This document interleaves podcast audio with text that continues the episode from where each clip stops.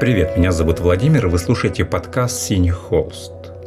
Прошлый выпуск был посвящен а, лженауке, или даже точнее тому, как понятие лженауки разворачивается в самой науке. Тем не менее, я хотел бы сегодня немного дополнить сказанное а, прошлый раз.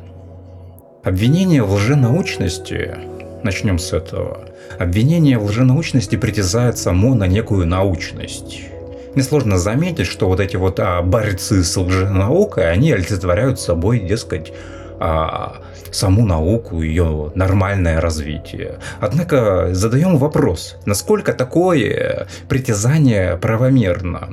В качестве примера мы говорили об астрологии. Астрология для нас это такая точка пересечения. А для них это некая лженаука, для меня это некая практика, сложившаяся за сотни и тысячи лет до самой науки. Утверждение, что астрология лженаука, а, для меня оно не вносит никакого качественного понимания того явления, которое мы называем астрологией.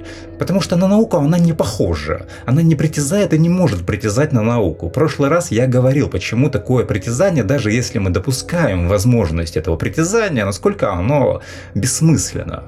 Для меня, как для частного лица, живущего своей маленькой и прекрасной жизнью философа, астрология это, конечно, какая-то хрень и не требующая никакого большого внимания. Но как для философа, который пытается быть строгим, строгим критиком мышления, утверждение, что астрология лженаука и бессмысленна, такие утверждения, я чувствую, что такие утверждения крайне вредны даже для самой науки, и прежде всего для самой науки. Опять же, мы здесь дело имеем все с тем же общим принципом, что благими намерениями известная дорога вымещена. Действительно, такие люди, как э, тот же Панчин, как борец с лженаукой, он на самом деле роет яму для самой науки. сейчас я попытаюсь э, еще раз обратить внимание на эти моменты. Дело в том, что те критерии, по которым явление определяется как лженаука, эти критерии применимы и к самой науке. И это положение мы способны вынести не только из истории науки, хотя этот аргумент э, а, к истории науки применим более чем очевидно. Но я имею в виду, что в истории науки были периоды, когда некогда принимаемое за истинное знание впоследствии вдруг оказывалось ложным. Из этого следует, что наличие ложных компонентов в самой науке, в развитии науки, нисколько не является аргументом против самой науки. Это нисколько не дискредитирует науку. Да, в науке есть элементы ложности. Бывают такие ситуации, при которых мы должны обратить внимание, что вот есть какое-то ложное явление в рамках нормальной науки. И само такое обращение нисколько не дискредитирует саму науку. Даже скорее напротив, такие элементы являются э, показателем нормального развития науки тот факт, что когда-то ученые говорили там о неком эфире или выстраивали теории флагистона, наличие которых позволяло им описывать реальность более или менее эффективно, предсказывать какие-то события и явления, а которые впоследствии оказались сложным, из этого нисколько не следует, что мы имеем дело с дискредитацией науки. Хотя вот для ярых борцов с наукой такие явления как раз таки могут послужить примером того, что наука, она не абсолютно. Но действительно, наука, она не догматична. Поэтому в ней вполне возможны такие явления. И да, мы вполне можем допустить, что те или иные положения современной науки могут однажды оказаться ложными. Это нормальное развитие науки, из которого должно вытекать прямым следствием, что само по себе наличие ложных компонентов еще не делают практику, в данном случае научную практику, бессмысленной. Это предельно очевидно, то, что я сейчас говорю. Во всяком случае, для любого, кто более или менее понимает что-то в науке. Но почему это, как критерий, применяемый к практике астрологии, должен дискредитировать ее как практику? Ну это же абсурд, согласитесь. То есть я что хочу сказать, если мы говорим о том, что астрология это ложная практика с позиции самой а, науки, то это нисколько не является основанием для того, чтобы а, данную практику, в данном случае астрологию, дискредитировать. Вот и все. И что из этого следует? Да то, что э, такие утверждения якобы пытающиеся вскрыть лженаучность астрологии, в действительности вдруг открывают двери для астрологии, дескать, вот проходите, располагайтесь.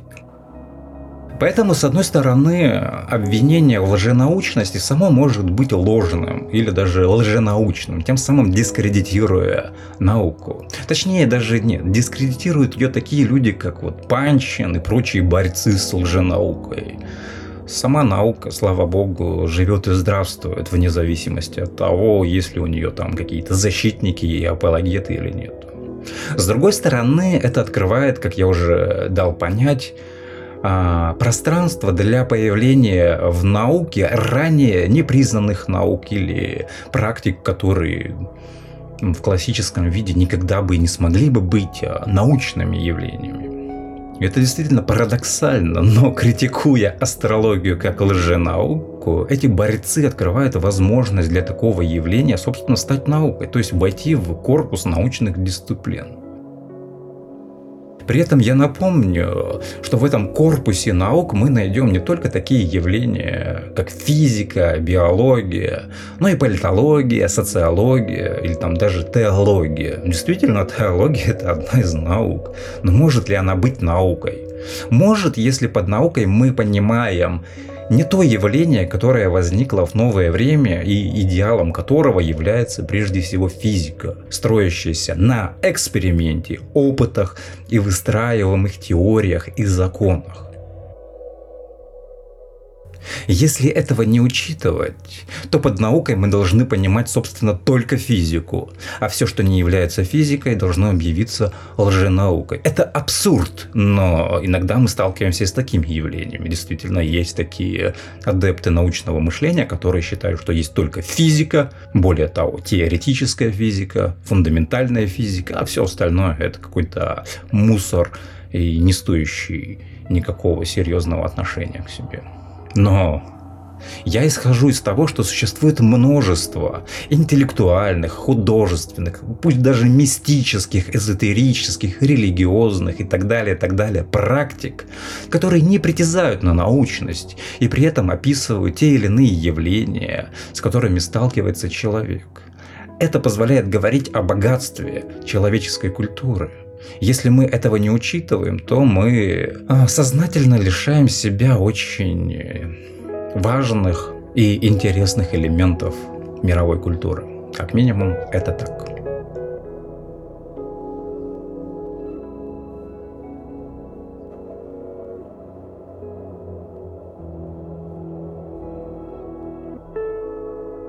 В прошлый раз я говорил э, мне кажется, я упоминал об этом, что говоря о борьбе с лженаукой, в действительности мы имеем дело с очередной формой идеологии, которая именуется сциентизмом. Обвиняя нечто в лженаучности, Наука якобы защищает свои границы, отстраивает форму и тело собственного здания. Однако эти границы подвижны. Наука не догматичное явление, хотя догматизма и иррационализма в рациональном знании, на которое притязает наука, всего этого в ней полно. К примеру, этими проблемами занимаются конструктивисты и социологи науки. Обратите внимание на этих ребят для понимания того, как научное знание, собственно, производится. Но чтобы проиллюстрировать вот этот вот момент, я хотел бы обратить внимание на такую аналогию, на аналогию из политического пространства. Вот у нас, скажем, есть некая политическая партия. Я не буду называть э, каких-то конкретных имен, но я думаю, все прекрасно догадаются, о чем будет идти речь. Если не догадаются, то просто воспринимайте это на веру. Итак, есть некая политическая партия, притязающая на власть, но ей не обладающая. Другая же партия, которая чувствует угрозу со стороны первой, может начать кампанию по дискредитации первой как политической силы. Она может может попытаться обвинить такую партию э, в том, что она, например, террористическая организация, подбив соответствующим образом законы. И все, у нас теперь нету политической партии, есть просто террористическая организация, и все. Примерно такое же явление мы наблюдаем и в отношении целого ряда практик, которые объявляются лженаукой. Ну, примерно на самом-то деле, потому что эти самые практики, которые объявляются лженаучными, они не притязают на научность, они не оспаривают статус наук. Хотя те, кто борется с лженаукой, они пытаются говорить об обратном. Наука здесь как бы чувствует опасность со стороны астрологии, объявляет ее лженаучной. Однако для самой науки, я хотел тоже обратить на это внимание, для самой науки такие явления, как астрология, они несущественные.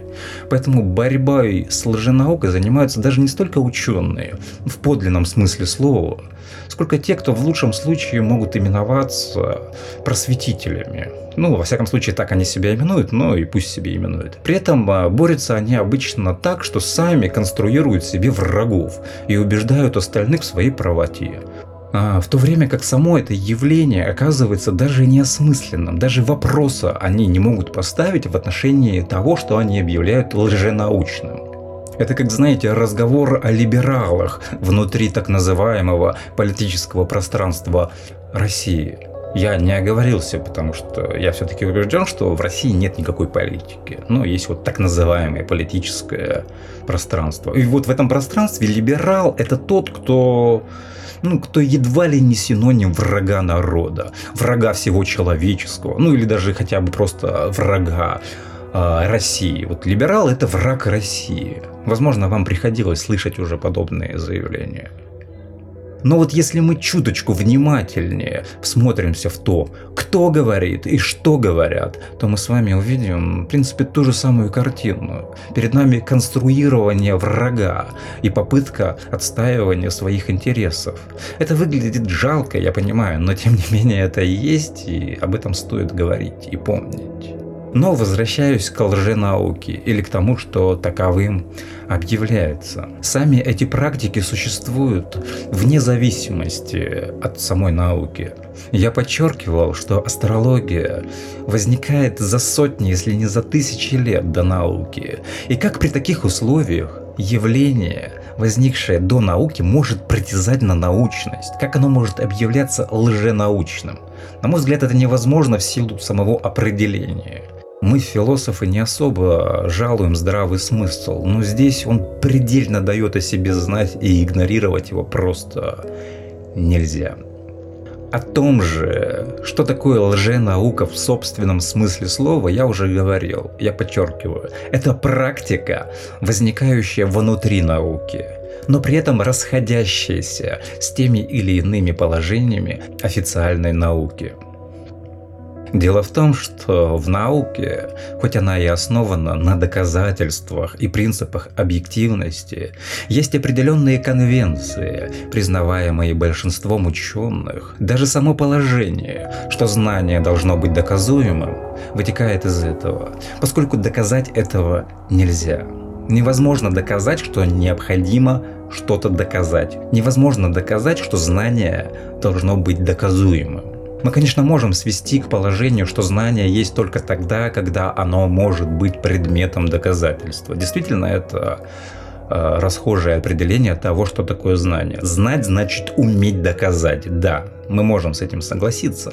Но само такое понимание нисколько не может быть доказуемым, поскольку в конечном счете это породит дурную бесконечность, при которой крайние элементы сами будут нуждаться в том, чтобы быть доказываемыми. И так до бесконечности. То есть, а докажи это, докажи это, а докажи это, и так далее, и так далее, и так далее, и так далее. И мы никогда не дойдем той точки, которая бы была бы лишена необходимости быть доказуемой. Поэтому да, наука требует доказательств. Но само такое требование не научно, поскольку недоказуемо. Здесь получается такой достаточно очевидный парадокс.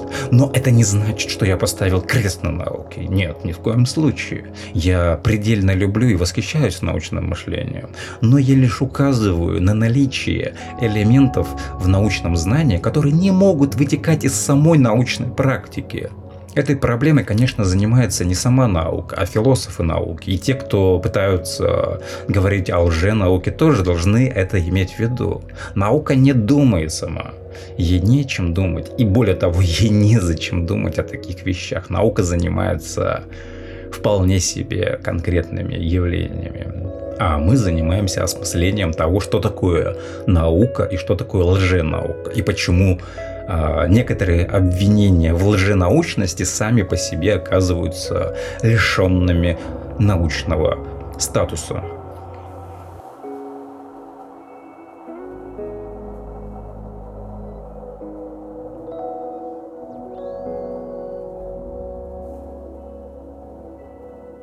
Ну что ж, я на этом заканчиваю свое дополнение к предыдущему выпуску.